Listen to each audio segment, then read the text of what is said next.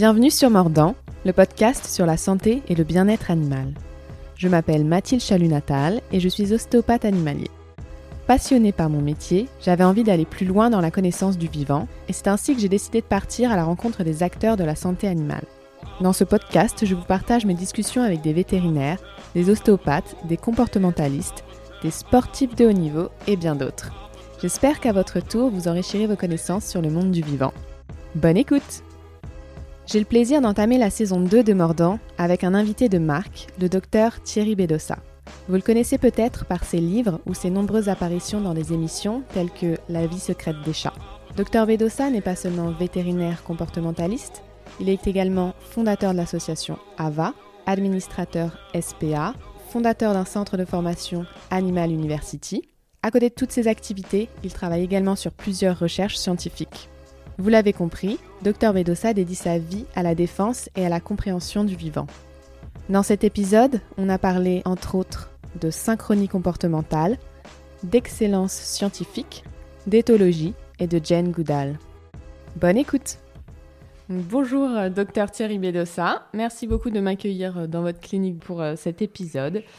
Alors, pour commencer, question classique, est-ce que vous pouvez vous présenter rapidement et présenter aussi votre parcours? Je suis Thierry Bedossa, comme vous l'avez dit. Je suis vétérinaire. J'ai commencé mes études vétérinaires en 1985. Je suis élève, ancien élève de l'école vétérinaire de Maison-Alfort. J'ai fait à peu près la moitié de ma scolarité vétérinaire non seulement euh, à Maison-Alfort, mais aussi euh, à l'Université de Montréal, à l'hôpital vétérinaire de Saint-Hyacinthe et euh, à l'hôpital vétérinaire de l'Université de l'Ohio, Ohio State University.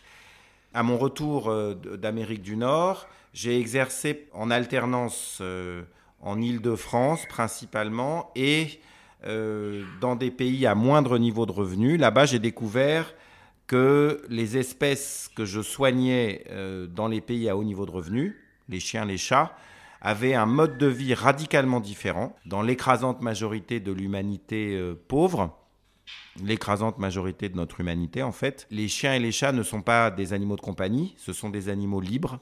Ils ont notamment presque jamais de problème de comportement. C'est quelque chose d'un peu traumatisant parce qu'en fait, ça nous renvoie euh, à la relation qu'on entretient avec nos animaux de compagnie euh, et peut-être aussi nombreuses contraintes qu'on leur inflige et peut-être que nous sommes des individus qui bien souvent sommes un peu toxiques pour nos animaux de compagnie.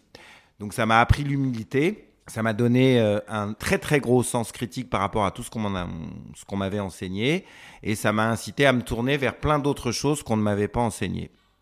Est-ce que vous aviez déjà appris le comportement à ce moment-là? Je suis euh, d'origine paysanne. J'ai été élevé euh, par une grand-mère paysanne jusqu'à l'âge de 6-7 ans. Je passais à peu près la moitié de mon temps euh, dans une ferme. Je m'occupais des animaux. Donc, quand on a ce type de, petite enfance, on, est déjà aguerri aux, animaux, à la vie avec les animaux et aux risques que comporte évidemment la vie avec les animaux. J'ai été très choqué pendant mes études vétérinaires en France. Vraiment, alors que j'avais très peu d'expérience. J'ai été très choqué par euh, les conditions de vie des animaux euh, euh, dans les abattoirs. J'ai été très choqué par les conditions de vie des animaux en expérimentation animale. J'ai été très choqué par les conditions de vie des animaux en élevage intensif, dans les systèmes d'élevage intensif. Et pendant mes études vétérinaires à Maison Alfort, j'ai été indigné par les consultations de euh, pathologie du comportement, de zoopsychiatrie. Ça, ça correspondait en rien à tout ce que je connaissais sur euh, les chiens, les chats. Je respecte évidemment euh, les confrères et les consoeurs qui pratiquent la zoopsychiatrie et croient au modèle de la maladie comportementale chez les chiens et les chats, mais moi, c'est pas du tout mon, mon, type de pratique. Ah, top. J'ai plein de questions là-dessus qui sont après, mais on va revenir sur les études. Pourquoi vous avez choisi de continuer les études à l'étranger et qu'est-ce que cela vous a appris? À l'époque où j'étais étudiant euh, vétérinaire à l'école vétérinaire de Maison Alfort, 1985-1989, il n'y avait pas un grand respect pour l'animal. Il n'y avait pas la recherche de l'excellence scientifique. Ça a bien changé aujourd'hui. Le centre hospitalier euh, de l'école vétérinaire d'Alfort est vraiment euh, un, centre de pointe. Les trois autres écoles vétérinaires françaises à Nantes, près de Lyon et euh, près de Toulouse se sont aussi considérablement adaptées, se sont inscrites dans, cette compétition internationale qui vise justement à, à la recherche de l'excellence scientifique. Tout ça, c'était vraiment pas des valeurs qui étaient fortes à l'époque où j'étais étudiant vétérinaire et les deux vétérinaires qui m'ont le plus impressionné lorsque j'étais en première et en deuxième année d'études vétérinaires, avaient fait chacun au moins cinq ans de parcours complémentaires dans les universités nord-américaines. Ils s'appellent euh, Dominique Bégon et Jean-François Bardet. Ils ont été de vrais modèles pour moi et, euh, euh, c'est eux qui m'ont donné l'envie et qui m'ont permis aussi par leurs recommandations de très vite compléter mon cursus et même en entamer euh, à peu près la moitié, euh, non plus en France, mais euh, dans ces pays d'Amérique du Nord, avec des universités qui, elles, s'inscrivaient déjà dans la recherche de l'excellence scientifique. Mais sur quel domaine vous aviez besoin de compléter le cursus? Tout était nul. Tous les domaines. Ok. Il n'y avait pas cette recherche de l'excellence. Donc, moi, j'ai eu des professeurs qui étaient des, entre guillemets, des savants universalistes, des savants encyclopédistes. Ils connaissaient tout sur tout, mais ils n'avaient jamais fait de recherche, ils n'avaient pas l'esprit critique, euh, ils n'avaient aucun doute, en fait. Euh, ils n'étaient jamais allés ailleurs.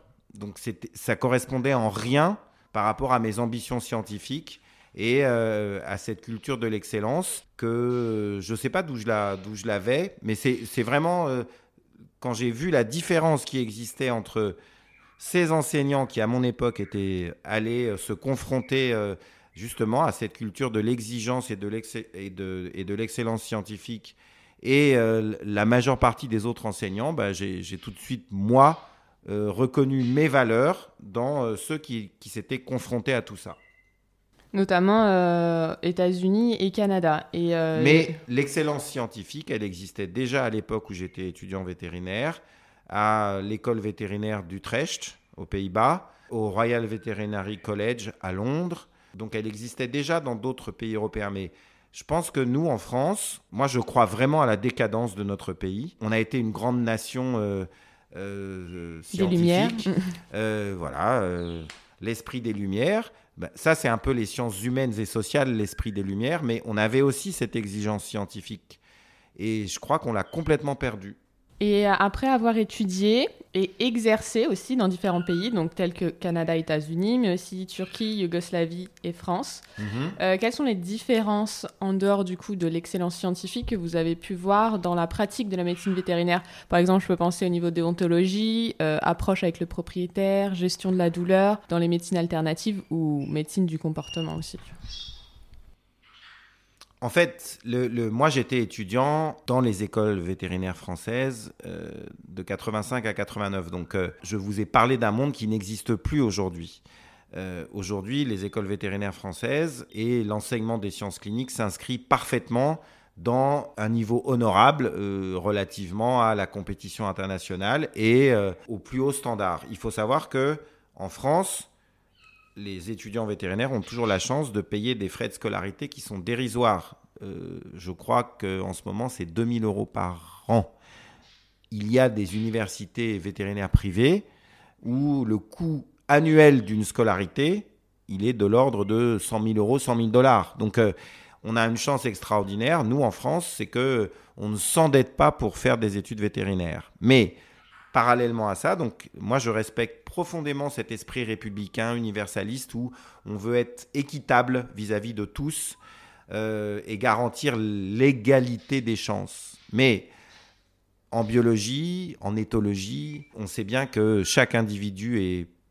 Enfin, l'égalité, ça n'existe pas. C'est une notion euh, humaine, l'égalité, et moi je trouve ça admirable, mais dans la biologie, dans le vivant, l'égalité, ça n'existe pas. Donc, euh, je critique pas le système français, mais c'est vrai que l'excellence, je l'ai pas trouvée à l'époque où j'étais étudiant dans le système français. Il y avait bien sûr des individus d'exception dans ce système qui m'ont montré qu'ils étaient allés rechercher l'excellence là où elle existait, et moi j'ai eu envie de faire comme eux. Je préfère parler d'aujourd'hui, si ça vous dérange pas. Et donc aujourd'hui, il y a euh, euh, des centres hospitaliers euh, vétérinaires dans toute la France. donc ça veut dire des, des, des, lieux où il y a plein de gens qui ont étudié très longtemps, qui sont membres de collèges de spécialistes. Et je pense que dans ces lieux, on trouve l'excellence. À mes yeux, c'est devenu un peu trop comme l'hôpital français, c'est-à-dire que les, les, individus sont trop pointus, ils n'ont plus de regard holistique, ils n'ont plus de regard systémique. Je devine que si vous pratiquez la discipline que vous pratiquez, Mathilde, c'est que vous avez aussi cette vision un peu holistique. Et donc, euh, moi, j'ai avant tout un regard très critique, c'est-à-dire que je tiens compte évidemment de la somme de mes expériences. Donc, ça fait presque quatre décennies que j'ai démarré mes études vétérinaires. Donc, mes expériences, elles sont colossales. C'est le plus beau moment de ma vie en termes de connaissances. Je tiens compte évidemment de, des connaissances scientifiques. Elles ont aussi explosé. Quand moi j'étais étudiant vétérinaire, quand on avait besoin de, consulter la littérature scientifique, on allait à la bibliothèque de Maison Alfort. Donc on regardait les revues qu'on compulsait dans la bibliothèque de l'école vétérinaire. Si on, avait de bonnes relations avec le bibliothécaire, ben, si on avait de la chance, il nous communiquait 10 articles au bout d'un mois. Aujourd'hui, d'un clic sur mon smartphone, moi j'ai accès à, à, une revue exhaustive de la littérature scientifique. Donc en termes de, capacité à mobiliser la connaissance scientifique, 2022 n'a rien à voir avec 1985 euh, à 1989. Donc aujourd'hui, on est dans une période bénie pour le partage de la connaissance. Mais euh, finalement, le fait qu'il y ait tellement de données à notre disposition fait que une bonne partie d'entre nous, on est un peu en confusion. Et puis, euh, dans les pays à haut niveau de revenus comme le nôtre, ce qui détermine avant tout les modalités de la pratique clinique, en tout cas dans les disciplines vétérinaires, ce sont les intérêts du marché. Il y a de très nombreux acteurs très puissants euh, dans le domaine des aliments préparés. Il y a de très nombreux acteurs très puissants dans le domaine des laboratoires pharmaceutiques. Et il y a de nombreux acteurs très puissants dans euh, le domaine de l'industrie du réactif, dans le domaine de l'industrie des appareils de laboratoire, des appareils d'imagerie il y a aussi aujourd'hui à peu près 50% des cliniques et des cabinets vétérinaires qui appartiennent à des groupes financiers, dont certains euh, sont adossés euh, directement ou indirectement à des gros, à des multinationales qui fabriquent des aliments. Donc, ce qui détermine avant tout les recommandations qui sont faites à un propriétaire d'animal de compagnie, aujourd'hui, c'est triste à dire, ce sont les intérêts du marché. Et qu'est-ce qui vous a fait choisir le comportement en médecine vétérinaire comme spécialité alors, je ne supporte pas la revendication de spécialiste. Je me suis jamais ressenti comme un spécialiste. Pendant mes études en Amérique du Nord, je me suis donné des compétences euh, plus importantes en médecine interne. Ma première passion, c'est la médecine interne. Moi, tout ce qui est diagnostic compliqué, maladie compliquée, compréhension de, de, la systémie, de l'holistique, c'est vraiment ce que j'adore et qui me passionne. Comme j'ai été élevé par une paysanne, j'ai du gros bon sens et dès le début de mes études vétérinaires, comme je vous l'ai dit, j'ai trouvé que cette approche psychiatrique, c'était vraiment, et je le dis avec tout le respect que je dois à mes consoeurs et confrères qui pratiquent la zoopsychiatrie et la pathologie comportementale, mais pour moi, c'était euh, complètement, euh, c'était dogmatique et aberrant. Donc, euh, je ne sais pas d'où me vient mon esprit critique, mais j'ai un esprit critique très, très, très, très, très, très, très, très affûté. Et donc, euh, je suis venu au comportement parce que euh, le premier associé que j'ai eu, qui était de 20 ans mon aîné, était un des premiers vétérinaires comportementalistes en France. Il s'appelait, il est mort, paix à son âme, Patrick Payancé. Il avait été formé par euh, le docteur Roger Mugford, qui est un vétérinaire comportementaliste très très fameux en Grande-Bretagne. Et je trouvais que c'était un type très sympa et je trouvais que euh, le temps qu'il accordait aux propriétaires d'animaux de compagnie, euh, bah, c'était avant tout une marque de considération pour eux et aussi pour euh, leurs animaux. Et j'aimais bien qui il était et je pense qu'il a eu une influence forte sur ce que je suis devenu. Quand en 96, j'ai été recruté par un organisme de formation pour les infirmières vétérinaires. En France, ça s'appelle les auxiliaires spécialisés vétérinaires. Cet organisme de formation dépend des et dépend toujours du syndicat national des vétérinaires d'exercice libéral. Et euh, le syndicat national des vétérinaires d'exercice libéral m'a recruté pour être euh, formateur euh, des ASV et m'a demandé d'enseigner la zootechnie, les races, l'histoire des races, la manière dont on élève. et il m'a demandé aussi d'enseigner l'éthologie et la médecine du comportement. Donc je me suis exécuté avec plaisir. Moi, ça me passionne de vivre avec euh, les animaux, ça me passionne de les élever. Ça, la sélection artificielle, c'est quelque chose qui vraiment me passionne. Et donc, euh, j'avais à l'époque euh, un peu plus de 30 ans. Donc d'abord, je me suis préoccupé de comment on entraîne les animaux, de comment on, on, leur apprend. En France, ça s'appelle, il y a des disciplines, il y a des chiens de conduite de troupeau, il y a des chiens d'attaque-défense, il y a des chiens de chasse, de rapport, des chiens de chasse leveur de gibier, il y a des chiens, euh, euh, il y a des cynodromes. Bref, moi j'avais besoin d'apprendre tout ça, donc j'ai traîné euh, grâce à, l'accueil très généreux de la Société Centrale Canine dans plein de clubs d'éducation canine et dans plein de clubs d'utilisation, ceux qui pratiquent toutes ces disciplines. Ça m'a donné des connexions avec les administrations françaises qui euh, bah, utilisent des chiens, donc l'armée française, la gendarmerie, la police, les pompiers, euh, avec des sociétés privées de, sécurité. Et puis, euh, j'ai appris des choses, plein de choses. J'ai découvert aussi les joies de la vie associative, que j'adore toujours. Et puis, j'ai quand même été sur ma faim, donc je suis retourné en Amérique du Nord. Et là, j'ai fréquenté les entraîneurs d'animaux sauvages captifs. J'ai appris notamment l'entraînement des mammifères marins captifs. ça m'a énormément plu. Et puis là, j'avais à peu près 37-38 ans. Donc tout ça, c'est énormément de temps passé à se reformer. Donc j'étais, un, j'étais déjà relativement âgé, mais pour moi, c'était important euh, de, d'acquérir le meilleur là où je l'identifiais. Et puis, à partir de l'âge de 37-38 ans, j'ai commencé à lire intensivement l'éthologie, qui est la science du comportement. Concomitamment, l'école vétérinaire d'Alfort, qui m'avait demandé de d'enseigner l'éthologie et la zootechnie à partir des années 2000. Elle a recruté un primatologue euh, en fin de carrière, Bertrand Deputte, et cet homme, il a consacré euh, les dix dernières années de sa carrière à enseigner l'éthologie aux étudiants vétérinaires de Maison Alfort et à une partie des vétérinaires euh, déjà en exercice. Je suis devenu ami avec cet homme, c'était une vraie rencontre amicale mais aussi vraiment scientifique. Et euh, donc, je lui faisais part tout le temps de mes expériences de terrain. J'avais déjà euh, à peu près 20 à 25 ans de, connaissances de terrain. Et lui me faisait part de toutes ses connaissances scientifiques. J'ai eu de la chance vraiment euh, d'être formé par cet homme. Et il est resté à l'école vétérinaire d'Alfort jusqu'en 2011. À son départ, l'école vétérinaire a recruté non plus un éthologue, mais une écophysiologiste en tout cas une scientifique qui fait de la recherche dans le domaine du comportement, qui supervise euh, l'activité des cliniciens de médecine du comportement du centre hospitalier de, l'école vétérinaire.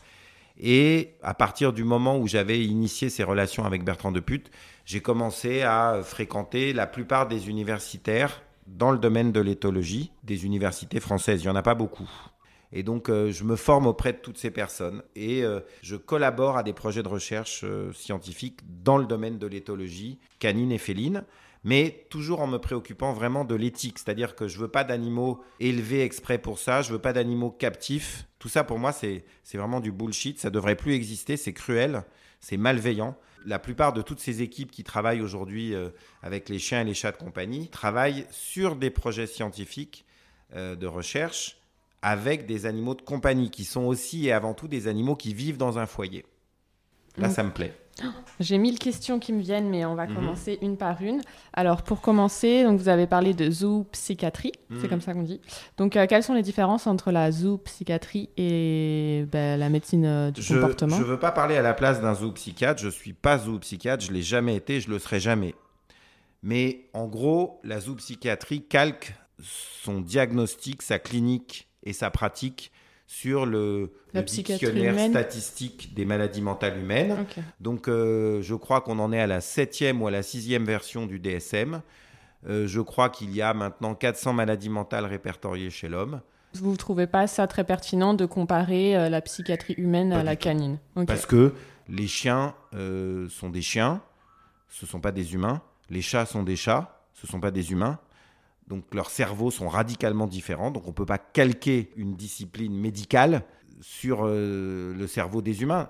On est une espèce très singulière. Je pense qu'on a des capacités d'abstraction qui sont quand même euh, uniques dans le règne animal. Je pense que beaucoup d'entre nous ruminent. Je pense qu'on a des cerveaux radicalement différents de ceux des chiens et des chats. Et donc, euh, je respecte profondément mes confrères et mes consoeurs qui pratiquent la zoopsychiatrie, mais moi, c'est pas du tout, du tout, du tout, du tout, du tout, du tout, du tout ma lecture. Je comprends. Est-ce que les animaux, donc on va dire, on va partir sur les, chiens et les chats, euh, mais je suis curieuse si on part sur d'autres espèces aussi, peuvent être atteints de maladies mentales pures ou est-ce que ce sont des dysfonctionnements mentaux et comportements qui sont euh, forcément d'origine extérieure, liés à, l'environnement, à l'éducation, etc. En fait, c'est très difficile de répondre à votre question parce que chaque cas est un cas unique. Donc en fait, chaque propriétaire de chien, chaque propriétaire de chat, chaque propriétaire de perroquet ou d'autres euh, animaux de compagnie qui nous écoutent a un individu et cet individu est unique par ses origines génétiques, la nature de ses ancêtres. Cet individu est unique par ses conditions de développement dans les dernières semaines de la vie fétale, dans les premières semaines de la vie euh, de mammifère, à l'élevage, par exemple. Chaque individu est unique parce que chacun de ses milieux de vie est unique, parce que chaque relation avec l'ensemble des membres de son foyer humain est unique. Donc euh, moi, je, pense que euh, est au balbutiement d'une approche véritablement scientifique de la médecine du comportement, des chiens et des chats de compagnie, des oiseaux de compagnie. On fait notre enregistrement à côté d'un perroquet qui a 15 ans, qui est bagué. Il est arrivé dans cette clinique depuis un an. Il est en liberté. C'est un animal dont les capacités cognitives me fascinent. Sa capacité à se lier sélectivement ou pas avec certains d'entre nous et pas avec d'autres qui vivons ici tous les jours. Euh, me fascine. Donc, euh, moi, je suis convaincu qu'il n'y a pas de, hiérarchie dans les espèces. Chaque espèce est différente et à l'intérieur de chaque espèce, chaque individu est différent. Moi, je ne connais aucun humain qui, comme Coco, vivant en captivité euh, depuis un an dans, cette clinique, même, même s'il est libre dans la clinique, sur cinq niveaux, je ne connais aucun individu qui partirait dans le ciel. On me l'a signalé à 3 km à l'ouest, au sud, au nord euh, et, à l'est, je connais aucun individu qui serait capable de revenir et de retrouver euh, l'endroit d'où il est parti alors qu'il n'a jamais vécu ça. Donc euh, je suis convaincu chaque jour qu'ils sont beaucoup plus intelligents que nous pour plein de choses et qu'on est chacun différent en tant qu'espèce et en tant qu'individu. Voilà mes certitudes, le reste j'en ai pas. Je vais lire un extrait du livre Comportement et bien-être du chien, un petit paragraphe que j'ai trouvé intéressant. Donc j'ouvre les guillemets. Si nous acceptons l'idée qu'au sein des espèces sauvages, des individus puissent mal supporter les contraintes que leur imposent leurs relations avec des congénères, que dire des contraintes imposées par la vie à proximité de l'homme, la domesticité, l'acclimatation ou l'apprivoisement? La vie ne peut alors être que plus vulnérable, les dérégulations et les désadaptations plus fréquentes. Les avantages sont souvent contrebalancés par un ensemble de désavantages. Fermez les guillemets. Donc, ce que j'entends là par là, c'est que le fait d'avoir un, animal euh, de compagnie, de l'avoir chez soi, de l'avoir, euh, euh, on va dire, mettre dans une boîte ou pas forcément dans son appartement, dans sa maison, domestiqué, etc., ça va quand même plutôt lui apporter des hum, troubles du comportement par rapport à un animal qui va être, qui va être en liberté dans les... Non, c'est beaucoup plus compliqué que ça en fait. D'abord, on va repartir sur l'histoire évolutive de notre espèce sapiens sapiens, Homo sapiens sapiens, et euh, par exemple euh, du chien domestique et euh, du chat domestique. Donc il y a 30 000 ans, on était plusieurs espèces d'humains sur la planète. On était probablement quelques dizaines de milliers seulement, les humains, quelques centaines de milliers seulement. On était chasseurs, pêcheurs, cueilleurs, on n'était pas des sédentaires. Il est probable que à certains endroits du globe, par exemple, euh, euh, vallée du Tigre et de l'Euphrate, vallée du Nil, les conditions d'environnement aient permis que sans agriculture et sans élevage, il y ait abondance de ressources alimentaires.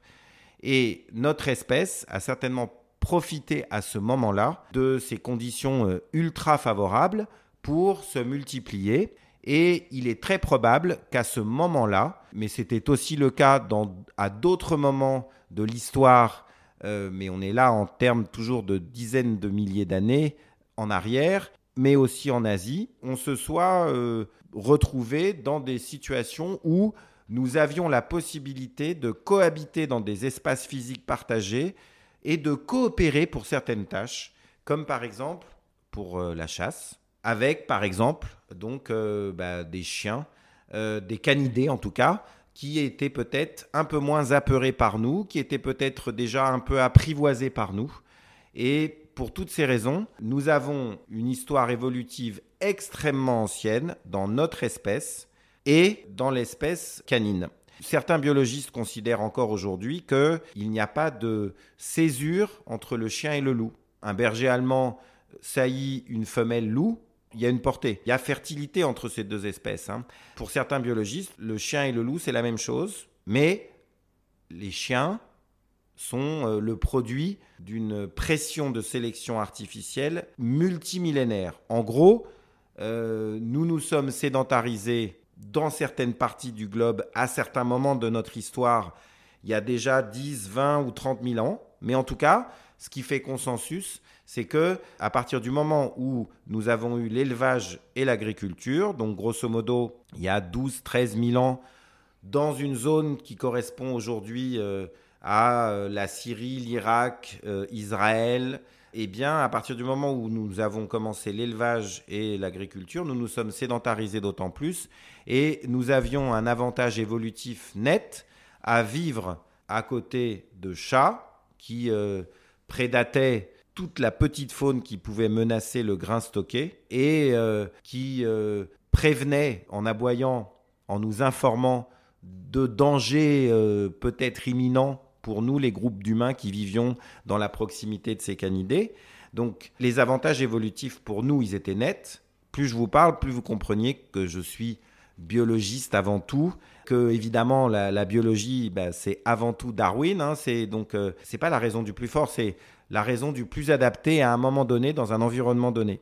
C'est celui-ci qui va avoir le plus de probabilité d'avoir une descendance et puis ça va s'amplifier de génération en génération. Et donc il est très probable que l'homme, le chien, le chat ont des avantages évolutifs marqués à cohabiter depuis au moins 15 000 ans.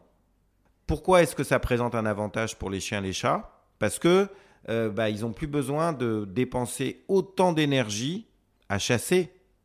Vivant dans notre proximité, on leur garantit la ressource alimentaire. C'est manifestement un succès évolutif puisque aujourd'hui il y a peut-être euh, à peine plus de 100 000 loups sur la planète mais il y a euh, probablement un milliard de chiens sur la planète.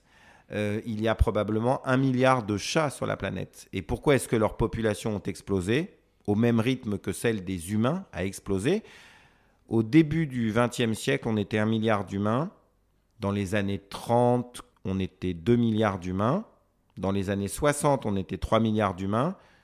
A priori, en novembre 2022, euh, nous serons 8 milliards d'humains. Et la population des animaux domestiques a explosé en suivant le même rythme d'explosion démographique que notre population d'humains. Et aujourd'hui, 90% de la biomasse des mammifères terrestres, c'est 30% les humains, 67% les animaux domestiques, les vaches, les chèvres, les moutons, mais c'est aussi les, les, chiens de compagnie, les chats de compagnie. 3% c'est la faune sauvage. Il y a 12 000 ans, 97% de la biomasse des mammifères terrestres, c'était les animaux sauvages. 3% les humains et leurs animaux euh, domestiques. En 12 000 ans, et encore plus ces 60 dernières années, la Terre, elle a connu un bouleversement. Aujourd'hui, la biomasse des oiseaux, c'est 70% les oiseaux d'élevage, 30% les oiseaux de la faune sauvage. Donc, la planète, depuis 60 ans, elle a connu un véritable bouleversement. Elle est envahie par notre espèce et toutes les espèces d'animaux domestiques. Si tout ceci se passe, c'est grâce certainement à la technologie, à la technique, à la culture, à l'élevage, mais c'est aussi et avant tout parce que notre espèce euh, s'approprie tout et donc fait vivre euh, les animaux euh, issus d'espèces sauvages dans notre proximité. Donc certes, ça leur inflige énormément de contraintes, la première, à mon avis, c'est avant tout de vivre avec nous. Nous, on est très anxieux. On veut tout, tout de suite, tout le temps. Ça n'existe pas, ça, dans le vivant. Je pense que le pire pour eux, c'est nous. Mais ils ont des avantages énormes. Hein. ils ont à manger, euh, ils sont protégés des maladies infectieuses grâce aux vaccins, grâce aux antibiotiques, grâce maintenant même aux, antiviraux. Dans les pays à haut niveau de revenus, on, a même euh, euh, des anticorps monoclonaux à disposition des, chiens et chats qui souffrent d'arthrose. on a même des anticorps monoclonaux pour les chiens qui souffrent d'allergies aux allergènes inhalés. Enfin, donc, il y, a, plein d'avantages aussi à avoir une vie d'animal domestique. J'ai fait campagne très récemment pour le Parti animaliste pour les législatives, dans la quatrième circonscription de l'Oise.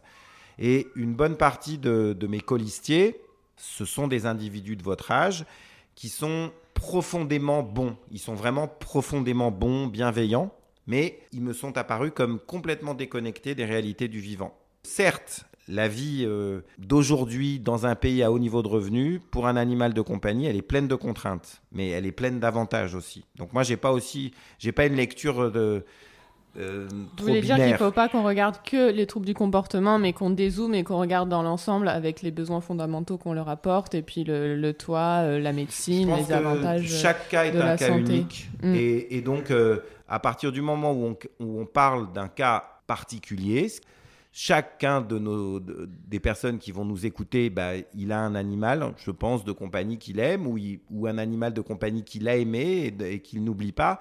Et à chaque fois, la situation est unique. Et donc, il y a une somme d'avantages à vivre euh, comme animal de compagnie et il y a effectivement une somme d'inconvénients à vivre euh, comme animal de compagnie. Et à chaque fois, euh, il y a aussi bah, quelle est l'influence du foyer humain dans lequel on vit, bien sûr, quelle est l'influence de l'État des humains avec lesquels on vit, des états mentaux des humains, euh, quelles considérations ils ont pour euh, l'animal, Bien sûr. etc., etc. Donc là, on a vu euh, avec vous tous les avantages que l'homme a apportés aux animaux. quels sont du coup les, les inconvénients? J'ai du mal à tenir des propos généraux parce que chaque cas est un cas unique. Mais globalement Je sais pas. Je ne peux pas répondre à cette question. Quelles sont les causes les plus... regardez, par exemple, on va parler de, des animaux qui nous entourent au moment de l'interview. Mm. Coco. Donc mm. Coco, euh, c'est un perroquet gris d'Afrique. Perroquet gris d'Afrique. Donc il a rien à foutre ici, enfermé euh, dans une petite maison de ville à Paris en pleine canicule. Il fait 33 euh, degrés à l'intérieur, il fait peut-être 40 degrés à l'extérieur. Il n'a pas de forêt tropicale au-dessus de lui, il n'a pas de congénère au-dessus de lui, il n'a pas à chercher sa nourriture tout le temps, plusieurs heures par jour. Il s'est adapté à son environnement d'humain et j'essaie de poser euh, une lecture critique sur euh, ses états mentaux, sa qualité de vie au quotidien et je pense qu'il est bien. Pourquoi? Parce qu'il est né en captivité, parce qu'il descend très probablement de générations et des générations d'individus qui sont nés en captivité. Donc ça veut dire que bah, il y a une pression de sélection artificielle pour qu'il s'adapte à toutes les contraintes de la vie dans la compagnie des humains. Ce qui est bien pour le cas particulier de Coco, c'est qu'il n'est pas enfermé dans une cage, il est tout le temps en liberté, il fait ce qu'il veut, il choisit les humains sur lesquels il se pose, il dégrade beaucoup de choses, donc il abîme chaque jour des écrans d'ordinateur, il sectionne chaque jour des tubulures de perfusion. Tout à l'heure, euh, quand on s'est installé pour notre interview, la personne qui nous a aidés, elle a tout de suite dit Ouh là là, c'est dangereux si Coco il est avec nous dans la consultation parce qu'il pourrait euh, sectionner les câbles. Donc euh, il cause énormément de dégâts s'il n'est pas supervisé. Plus les dégâts sont importants, plus moi je risque de m'énerver, de me contrarier, plus lui risque de le ressentir, plus je risque peut-être d'être désagréable avec lui et d'être violent. Et là, c'est le mauvais cycle. Mais d'un autre côté, si je veille à nettoyer tout le temps ses cacas, ses fientes, euh, si je veille tout le temps à lui donner des choses à faire, ben, si vous le regardez, si vous l'écoutez, il semble pas en état de mal-être. Donc, je pense que le cahier des charges de l'humain en situation de responsabilité, puisqu'il a des animaux de compagnie, c'est tout le temps d'identifier quels sont les besoins de l'individu avec lequel j'ai choisi de vivre, avec lequel je choisis par éthique d'être bienveillant, avec lequel je m'astreins à chaque jour faire le maximum pour qu'il soit bien, et à partir de qui il est, de quelle espèce il est, mais aussi de quelles conditions de développement il a eu, de quel type de pression de sélection artificielle il a subi, et eh ben à partir de là, je vais essayer de me déterminer pour lui donner le meilleur. Un autre exemple, on était euh, au début de notre euh, interview avec euh, mon berger belge malinois. il est croisé avec du berger allemand et le pauvre, bah, il est chien de vétérinaire. Alors, chien de vétérinaire, ça présente plein d'avantages, mais aussi plein d'inconvénients. Il a failli mourir au mois de décembre. Il a fait une pyélonéphrite aiguë, il a fait une insuffisance rénale aiguë, et j'étais vraiment convaincu qu'il allait mourir. Il a survécu au prix de soins très lourds, très intrusifs, très intensifs. Il a mis euh, presque deux mois à aller mieux, mais quand je le vois faire ce qu'il a fait aujourd'hui, il a vomi à deux reprises du suc gastrique, c'est le vomissement jaune, les vomissements jaunes qu'il a fait. Quand je sais tous les antécédents, je crains une pancréatite, une récidive d'insuffisance rénale aiguë, une hépatite, les trois en même temps, une gastrite aiguë, donc je m'inquiète tout de suite. Et le pauvre, merci Louise. Louise me remonte à l'instant ses résultats d'analyse. donc le pauvre, bah, forcément, je m'inquiète et comme je suis vétérinaire, ben, le pauvre, tout de suite, il a une prise de sang. Donc c'est à la fois un avantage parce que sa santé est plus supervisée, mais c'est une souffrance pour lui parce qu'il a eu une prise de sang. Donc il a eu une prise de sang par une équipe très bienveillante qui s'applique absolument à ne pas faire mal. Mais quand même, ben, c'est aussi l'inconvénient de vivre avec un vétérinaire et d'avoir un propriétaire vétérinaire. Et pardonnez-moi Mathilde, je prends connaissance des résultats. Et là, vous voyez que je me détends parce que les résultats sont bons et je vois que il n'y a rien de grave. Je suis soulagé. C'est top. Et Donc ça, euh, c'était une illustration immédiate. Euh, et j'ai une question par rapport à... la question que vous m'avez posée. Ouais, merci.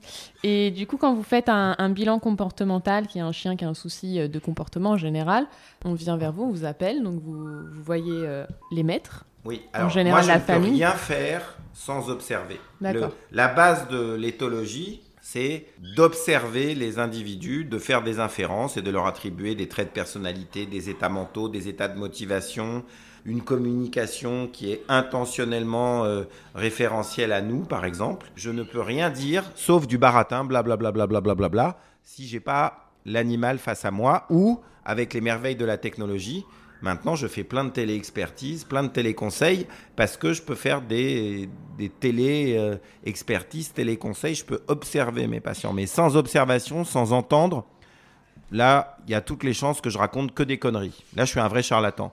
À partir du moment où je peux observer, je suis plus un charlatan. Ça, c'est le premier point. Et qu'est-ce que vous observez?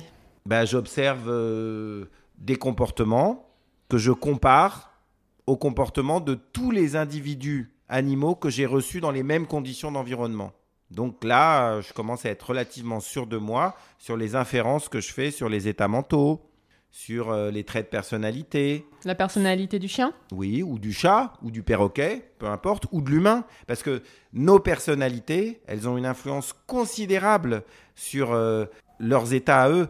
Depuis une dizaine d'années, je travaille sur... J'ai de la chance, hein, je suis un vieux clinicien, mais je collabore avec des projets de recherche.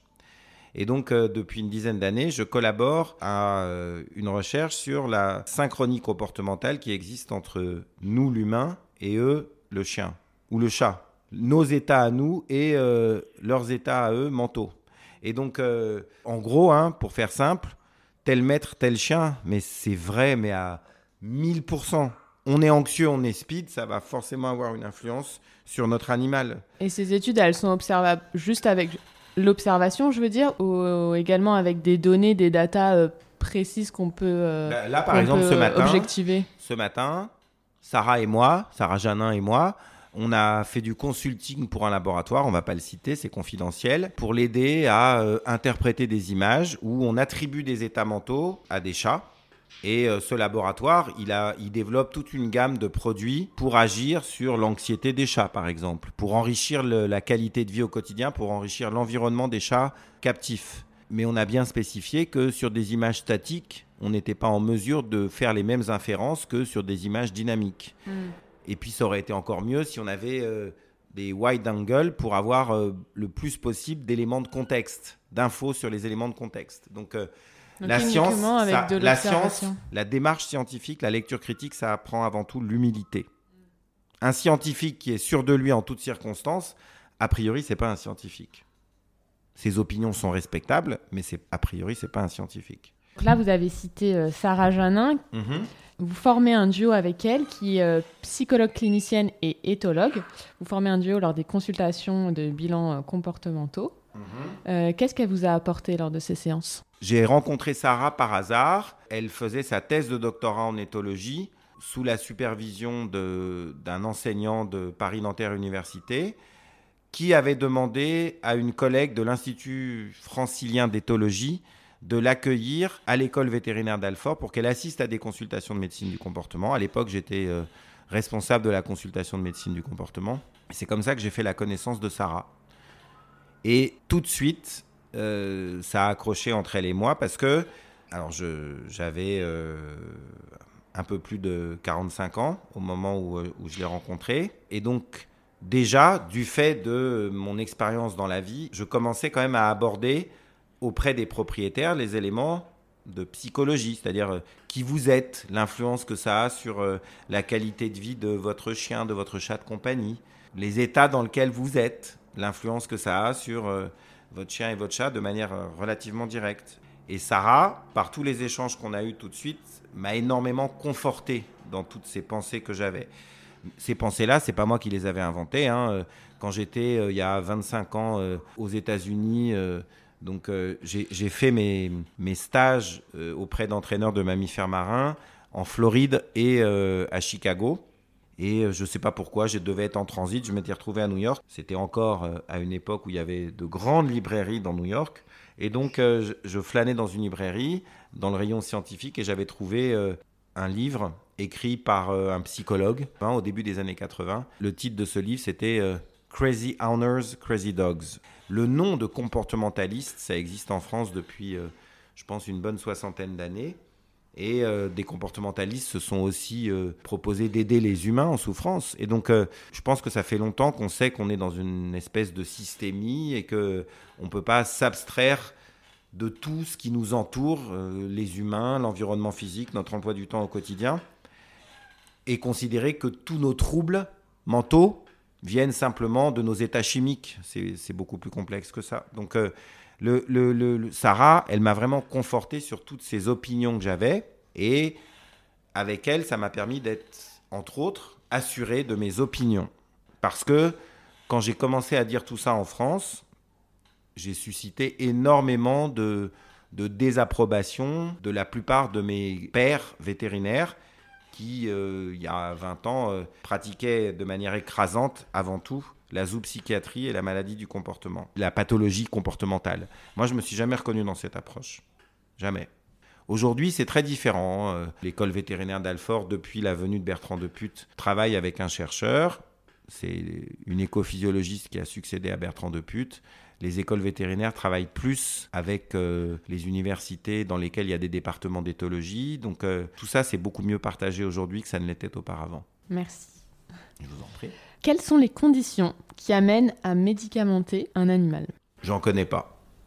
En fait, il faut absolument s'assurer que l'individu qu'on nous présente n'est pas atteint d'une affection organique. Il y a plein d'affections organiques qui peuvent avoir un impact non négligeable et causer des comportements gênants l'écrasante majorité des propriétaires de chiens et de chats de compagnie dans un pays à haut niveau de revenus consultent un comportementaliste lorsque euh, les comportements de leurs chiens et de leurs chats les gênent. Mm. Pas parce que leur animal est anxieux, pas parce que leur animal est excessivement peureux, pas parce que leur animal est, est en mal-être. Ils consultent parce que le comportement les gêne. Si nous, les vétérinaires, étions euh, d'emblée très formés à l'éthologie et à la connaissance des espèces, pour ça, il n'y a pas de secret, hein, il faut juste vivre avec, euh, si on veut soigner les chiens, il faut vivre avec des chiens, si on veut soigner les chats, il faut vivre avec des chats, les voir à, euh, à toutes les étapes de leur vie, donc euh, les voir aussi en train de materner, voir les comportements sociaux, donc il faut vivre avec eux. Sinon, on ne peut pas être un bon médecin, je pense. Hein. Il faut non seulement vivre avec eux, se confronter à l'état des connaissances scientifiques, donc tout ça c'est extrêmement exigeant. C'est pour ça que moi je suis convaincu que notre métier reste avant tout un métier de passion et pas un métier qu'on va faire 30 heures ou 35 heures par semaine. Sûrement pas. Je pense que c'est, en termes de connaissances, c'est beaucoup plus intensif que ça, surtout quand on est jeune parce qu'il faut acquérir la connaissance. Donc pour acquérir la connaissance, bah, il faut forcément s'exposer. Et puis plus on en acquiert, plus on ouvre des portes et plus on voit des mondes on se rend compte qu'on connaît peu de choses et voilà, qu'on a exactement. besoin de Plus on sait, moins on sait. Exactement. Et est-ce qu'on peut revenir sur les différents troubles organiques qui peuvent euh, apporter les, des troubles euh, Les dysendocrinies, c'est-à-dire les, les, les problèmes hormonaux. voilà. Mais la première des dysendocrinies, c'est nous qui l'influgeons en recommandant des stérilisations précoces. À mon avis, c'est un drame sur le plan euh, de l'impératif que l'individu il a pendant son développement à avoir ses hormones sexuelles. Et puis c'est un drame parce que stériliser précocement, ça ne peut pas ne pas avoir un impact délétère sur euh, le, système endocrinien. Le système endocrinien, c'est hypothalamus, hypophyse, glande thyroïde, glande surrénale et euh, glande sexuelle. Donc il n'y a pas de ménopause. ça, c'est quand c'est fait précocement, mais si c'est fait après, après la croissance, vous en pensez quoi? Non, pareil. Hmm. Après, quand on a un chat de gouttière, qu'on ne le stérilise pas et qu'on le laisse sortir, sa vie, elle devient de plus en plus risquée au fil des mois qui passent. Donc à un moment donné, parce qu'on se préoccupe de lui, on le fait stériliser, mais c'est pour diminuer le niveau de risque. Hmm. C'est pour diminuer les risques de bagarre avec les congénères, les risques de se faire euh, manger par un chien, tirer dessus par un, un paysan ou un chasseur, euh, ne pas se faire écraser, etc. C'est pour ça qu'on le stérilise. En France, il y a aussi euh, un écroulement dramatique de la faune euh, sauvage des oiseaux, même si la première cause, c'est sans doute l'usage massif des pesticides, la diminution de la population des insectes et donc des oiseaux qui se nourrissent d'insectes. Il est certain qu'avec 15 millions de chats de compagnie en France, les chats libres, et il y en a beaucoup, ils ont forcément un impact sur cette petite faune sauvage à plumes. Donc euh, j'adore les chats, mais j'aime autant tous les animaux, et donc les animaux de la faune sauvage. Donc à un moment donné, il faut se préoccuper aussi de limiter la population des chats bien nourris, qui restent quand même, pour l'écrasante majorité d'entre eux, des prédateurs en puissance. Donc euh, c'est subtil, c'est complexe. Euh, donc je parlais des affections endocriniennes. Il y a aussi, par exemple, puisque les, chiens euh, et les chats de race ont subi une pression de sélection artificielle intensive, massive, encore plus depuis 50 à 60 ans, pour une apparence et pour certains traits de, un peu saillants de personnalité, eh bien, vient avec tout ça une inflation, une explosion des maladies héréditaires, des maladies d'origine génétique.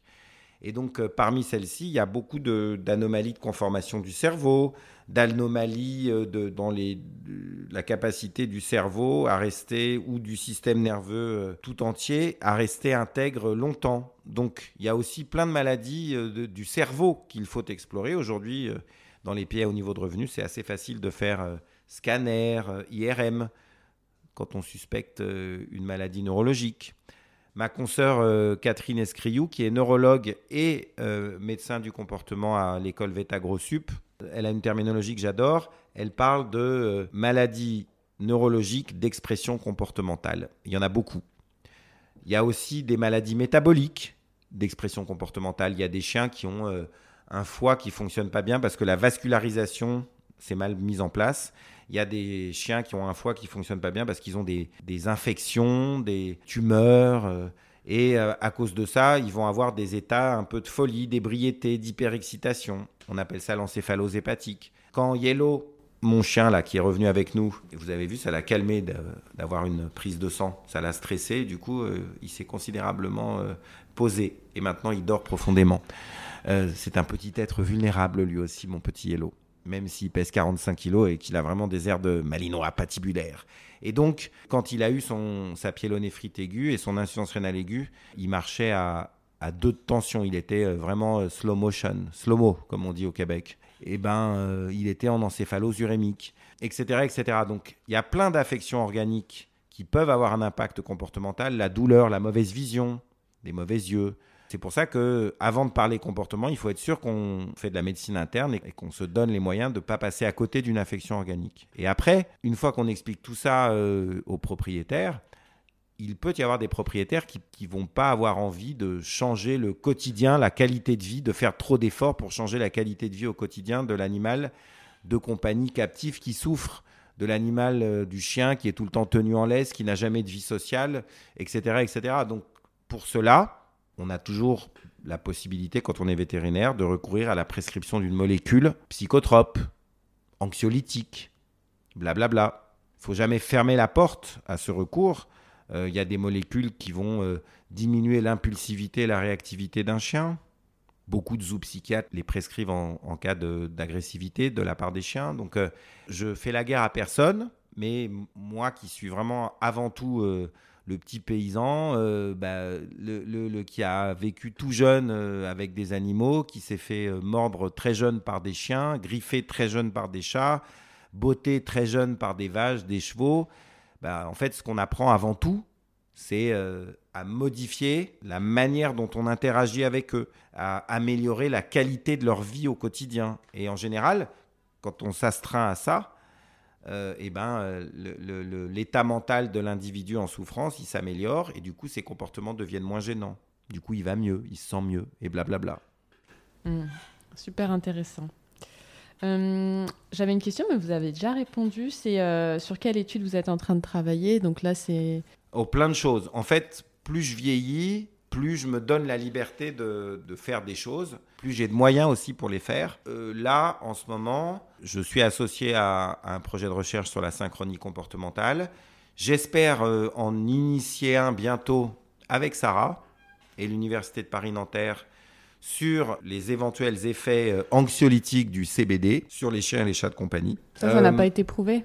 rien n'a été prouvé euh, sur le plan médical et comportemental. Rien n'a été prouvé. C'est-à-dire que tous les psychiatres qui prescrivent de la fluoxétine, de la clomipramine, le niveau de preuve, il est quasiment proche de zéro. Hmm tous les ou psychiatres qui pré, ou tous, les, tous ceux d'entre nous qui prescrivons euh, des soi-disant phéromones, euh, des extraits de thé vert, euh, des extraits synthétiques d'une protéine du lait, c'est pareil, le niveau de preuve, il est quasiment de zéro, donc rien n'a été prouvé en médecine du comportement. Oui, après c'est comme l'ostéopathie, je suis pas forcément pour la preuve scientifique. Enfin, on voit très bien qu'il y a un mieux derrière, que ce soit placebo ou pas, du moins le corps est mieux. voilà. L'esprit aussi. D'où cette démarche holistique D'où cette humilité nécessaire. Moi, je suis par exemple traumatisé par les agressions caractérisées de l'ordre des vétérinaires ou de l'ordre des médecins envers l'homéopathie. Si un propriétaire croit que l'homéopathie fait du bien à son animal de compagnie, si un individu croit que l'homéopathie lui fait du bien, euh, en tout cas, moi je suis sûr que l'homéopathie va pas lui faire du mal, déjà. Et puis si cet individu le croit, moi je crois aux forces de l'esprit. Moi je suis mais abasourdi par cette agressivité des instances ordinales. C'est, euh, je suis abasourdi. Et du coup, est-ce que vous pensez qu'il y a un effet placebo qui se passe du propriétaire au chien lorsque le propriétaire, par exemple, pense euh, que l'homéopathie ou l'ostéopathie va fonctionner? L'écrasante majorité des études scientifiques en médecine vétérinaire dans les pays à haut niveau de revenus, elles ont une faible puissance scientifique. Comment avoir une grosse puissance scientifique? Il faut beaucoup de patients, énormément. Il faut euh, des groupes randomisés, des études menées en double aveugle avec euh, un groupe placebo. L'écrasante majorité des études scientifiques en médecine vétérinaire ne répondent pas à ces conditions. Donc il faut beaucoup d'humilité. Hein. Mm. Beaucoup. Et vous pensez que si le propriétaire ne croit pas à l'homéopathie, par exemple, ça va pas fonctionner sur l'animal? Vous pensez qu'il y a un lien comme ça? C'est très probable. Ok. Un peu comme euh, le parent avec son bébé. Euh, c'est très probable. Je pense qu'il ne faut pas qu'un clinicien. Euh, moi, je me revendique comme allopathe hein, et avant tout comme vraiment quelqu'un qui adore la science et la méthodologie scientifique. Jamais je me permettrai d'imposer l'ostéopathie à celui qui n'y croit pas, la chiropraxie à celui qui n'y croit pas. Mais d'un autre côté, à partir du moment où quelqu'un m'exprime qu'il croit à tout ça, bah, j'ai toujours un homéopathe à recommander, un ostéopathe à recommander. D'ailleurs, je vous ai demandé vos coordonnées euh, avant qu'on commence cet entretien. Plus on fait appel à euh, des individus qui ont euh, des perceptions différentes, qui ont des cognitions différentes, le plus il y a d'avis différents, le plus il y a aussi de rigueur scientifique, le mieux c'est, je pense, dans l'intérêt de mes patients. Quelles sont les dernières recherches, trouvailles intéressantes en matière de comportement sur lesquelles vous ne travaillez pas forcément? Alors moi, j'essaie de travailler sur plein de trucs en même temps et euh, j'ai énormément d'espoir, mais c'est un peu fancy fancy pour le moment, sur la tech. C'est-à-dire que euh, là, actuellement, je fais du consulting pour des labos, des gros labos, mais aussi des, des, individus euh, indépendants et ingénieux ou des petites boîtes, des petites startups pour comprendre comment l'Internet des objets, le IoT, l'intelligence artificielle, les smartphones, ça peut nous les géotrackers, les euh, centrales inertielles, euh, les actigraphes, ça peut nous aider à être de bien meilleurs médecins vétérinaires et euh, de bien meilleurs comportementalistes. Donc là-dessus, là, j'ai énormément d'espoir et de fantasmes presque. Tous les systèmes d'élevage intensif utilisent déjà le IoT, utilisent déjà l'intelligence artificielle avec beaucoup de bénéfices. En gros, dans les systèmes d'élevage intensif, L'éleveur, c'est plus un caretaker, c'est plus quelqu'un qui donne le soin, qui se préoccupe de chacun des individus qu'il héberge. Il est complètement dépassé. Hein. Oui, ça dépend de la taille de l'élevage. Voilà. Et du coup, euh, plus il a de recours à cette tech, mieux il en sait sur chacun des individus dont il est responsable. Et plus il peut être bienveillant et performant. Et donc, euh, moi, j'ai beaucoup d'espoir là-dessus. Mais ça va pas forcément aider à, annoncer un diagnostic en, si, ça va aider, en croisant les, tous les symptômes. Si, parce qu'en fait, la plupart des propriétaires de chiens et de chats, aujourd'hui, ils sont pas connaissants sur euh, l'espèce qu'ils accueillent chez eux. Et du coup, euh, ils, mettent énormément de temps à nous relater une augmentation de la quantité d'eau consommée, de la douleur au moment euh, où leur animal se déplace, des alarmes comme ah bah le chat il va 100 fois par 24 heures dans son bac, alors que d'habitude il y va seulement une fois, etc., etc. Et donc cette tech là, cet internet des objets et cette intelligence artificielle, va, je pense, nous aider à être infiniment plus performants pour la détection précoce des symptômes. De la même manière, encore une fois, moi, ce qui m'attriste, de toute façon, ce sera le cas pendant toute ma carrière, c'est que les propriétaires, qui sont aujourd'hui des vrais pet parents, hein, vous, vous êtes vraiment de la génération des pet parents, vous considérez vos animaux comme des membres de la famille à part entière. Moi, j'ai toujours pensé ça, j'ai jamais eu envie d'avoir des enfants d'ailleurs, d'avoir une descendance, même d'avoir un foyer. Ça m'a tellement envahi, tout ça, ça m'a donné tellement de plaisir que j'ai jamais eu ces envies. Mais d'un autre côté, moi, je me sentais très seul à l'époque où j'avais votre âge, en disant que j'aime mes chiens, mes chats comme mes enfants, en les laissant dormir tous sur mon lit, en les emmenant partout avec moi. Beaucoup m'ont taxé de sensiblerie, de, bref, quoi qu'il en soit, moi, je fais partie de la génération des vétérinaires que les propriétaires consultent, même les pet parents comme vous, quand les comportements sont très gênants. Je, rêverais qu'ils me consultent simplement parce que bah, ils se rendent compte que leur animal est anxieux, que leur animal est peut-être pas dans des états émotionnels positifs 24 heures sur 24. Alors c'est, je crois pas au bonheur, moi je crois au tragique. Je pense que la vie est tragique, mais il y a des moments de plaisir, il y a des moments de jouissance, et il faut qu'il y en ait chaque 24 heures. Vous êtes présent dans les médias, dans la presse écrite depuis plus de 20 ans, télé, radio, réseaux sociaux. Qu'est-ce que cela vous a apporté et quel est le rôle du vétérinaire face aux médias? Quand j'étais euh, gamin, euh, j'ai été, euh, mais comme tous les vétérinaires de ma génération, je pense, en France, j'ai été très influencé par le docteur Michel Klein. Le docteur Michel Klein, qui est toujours vivant aujourd'hui, qui a 101 ans, il nous a tous donné envie d'être un peu le vétérinaire euh, de la faune sauvage, comme dans euh, une série qui était très populaire euh, dans les années 60, qui s'appelait Dactari. Et donc avec Clarence, un, lion qui voyait double, qui louchait. Et quand j'ai été étudiant vétérinaire, j'ai eu de la chance, j'ai pu déjà travailler chez le docteur Klein, qui exerçait dans une, ce qui était à l'époque la plus grosse clinique vétérinaire de, Paris, au centre Beaugrenelle. Et euh, j'ai vu dans cet homme euh, une extrême bienveillance, une extrême compétence. Lui, il, s'est vraiment donné le souci d'atteindre l'excellence. Et pour ça, il est parti euh, dès l'après-guerre aux États-Unis beaucoup. Et le, cet homme, il, m'a puissamment influencé parce que de manière évidente, il voulait absolument le meilleur pour chacun de ses patients et pour les animaux en général. Dans les années 80, il animait avec euh, Dorothée, qui était euh, une personne qui animait un peu les tranches euh, de l'après-midi pour les jeunes à la télé. Il animait une émission qui s'appelait Attention Terre Danger, c'est-à-dire qu'il essayait de sensibiliser les enfants nés dans les années 80 au fait que, bah oui, attention, la planète est en train de se réchauffer, il y a de moins en moins d'animaux sauvages, on est de plus en plus d'humains, on est en train vraiment de dégrader le vivant. Et donc, tous les gens qui ont défendu le vivant déjà dans les années 60-70, moi j'étais sensible à leur discours. Et je pense que j'avais déjà, quand j'étais étudiant vétérinaire, le souhait de faire des médias. Je percevais qu'un vétérinaire, il doit absolument défendre le vivant expliquer le vivant. Et euh, c'est ce que je me, suis efforcé de faire euh, à partir du moment où l'opportunité m'en a été donnée. Mais je pense que au moment où on vit là, 2022, les dirigeants politiques de tous les pays à haut niveau de revenus, ils sont tous avocats, euh, financiers, juristes, politiciens professionnels. Ils ont fait en France euh, l'ENA, euh, Normal Su, Polytechnique. Et en fait, si tout va mal actuellement sur la planète, bien sûr, c'est parce qu'il y a aussi euh, beaucoup de cynisme et euh, les démocraties, elles ont été extrêmement cyniques. Bien sûr, c'est parce qu'il y a eu énormément d'agressivité. C'est pas rien de faire l'esclavage, c'est pas rien de faire euh, la colonisation. Des humains ont maltraité d'autres humains.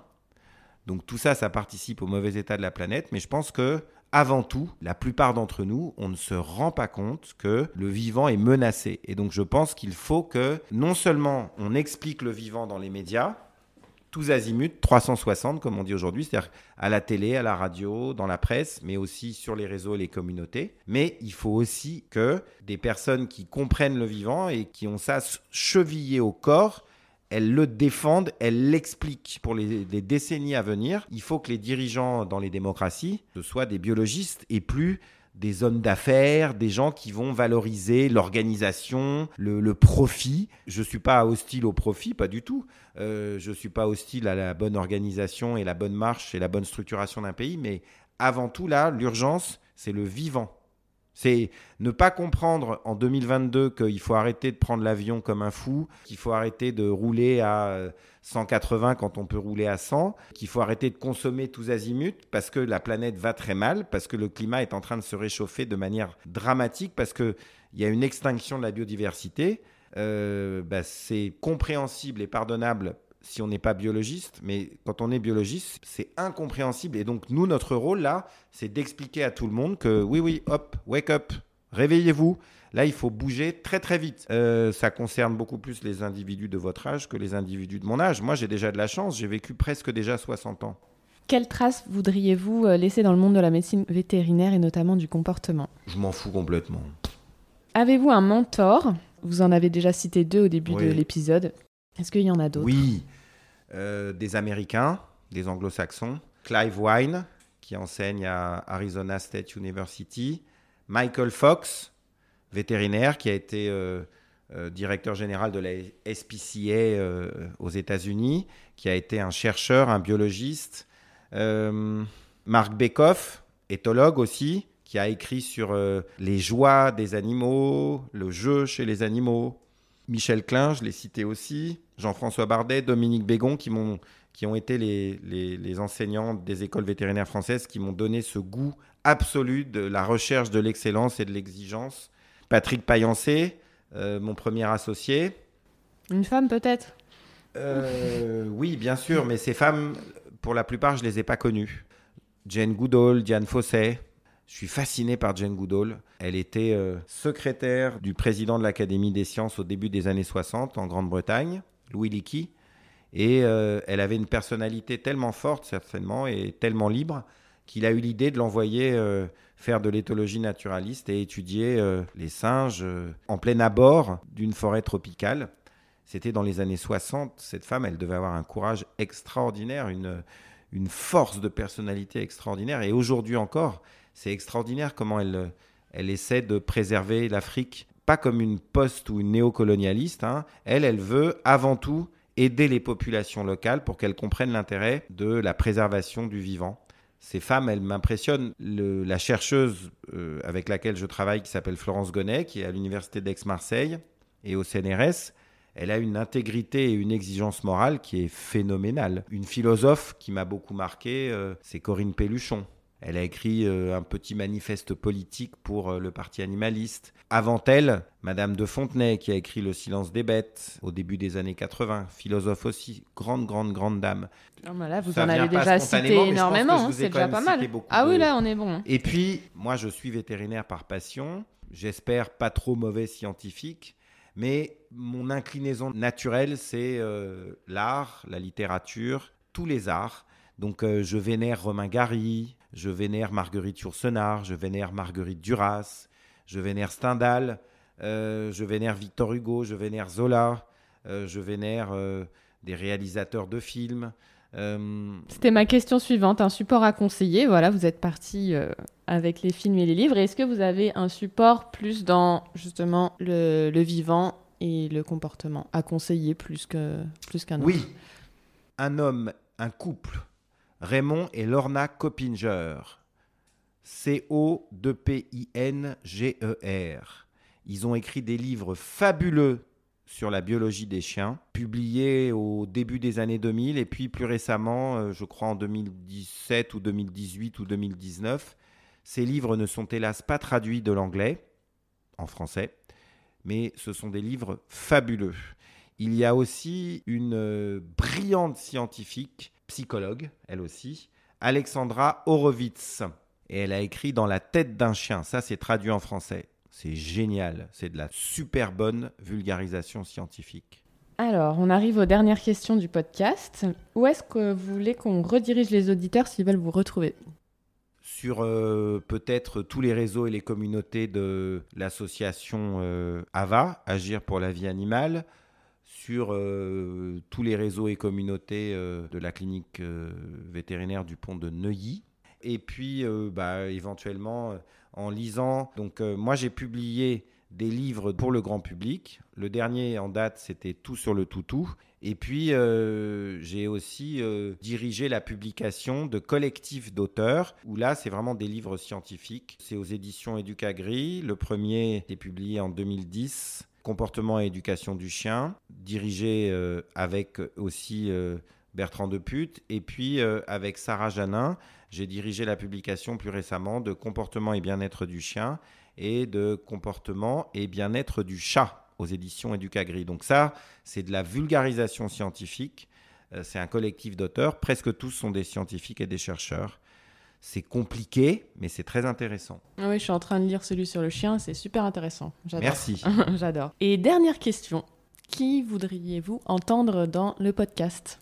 Waouh euh, Tous ceux qui s'intéressent aux vivants, tous ceux qui sont engagés pour lui. Et puis après, c'est vrai qu'un homme de mon âge, qui a beaucoup d'expérience et beaucoup de connaissances, il a du mal parfois avec euh, des personnes qui interviennent et qui ont un niveau de connaissance, mais c'est normal puisqu'elles sont beaucoup plus jeunes, qui n'est pas forcément euh, suffisant. Par exemple, moi, il y a une personne, un universitaire, un chercheur, il est rattaché à l'université de Strasbourg, il s'appelle Cédric Sueur. C'est lui qui propose à l'Université de Strasbourg, avec sa collègue Marie Pelé, qui elle est rattachée à l'Université catholique de Lille, un enseignement sur euh, les études critiques animales et l'éthique animale.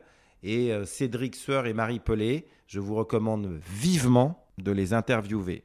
Vivement, absolument. Je vous recommande aussi vivement et absolument d'interviewer Florence Burga, une philosophe je prends note, je prends note. Absolument. Vos auditeurs, ils vont être euh, ravis.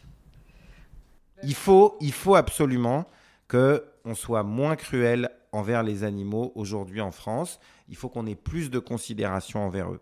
Donc, évidemment, quand je dis ça, je ne m'adresse pas à vous. Je vois bien que vous en avez une énorme. Mais l'État français n'a aucune considération pour les animaux. C'est un problème énorme. Énorme. Bah, merci beaucoup pour euh, toutes ces, tous ces noms, tous ces supports et l'heure et demie qu'on a passé ensemble pratiquement. Merci. Je m'en suis pas rendu compte. C'est la fin de cet épisode. Merci de l'avoir écouté jusqu'au bout. N'hésitez pas à partager vos écoutes et à nous dire ce que vous en avez pensé sur les réseaux en nous taguant bedosatiri et mathildostéo. Et si vous souhaitez soutenir le podcast, parlez-en autour de vous et mettez-lui des petites étoiles sur les applications Apple Podcast ou Spotify. Merci beaucoup et à dans trois semaines pour un nouveau numéro.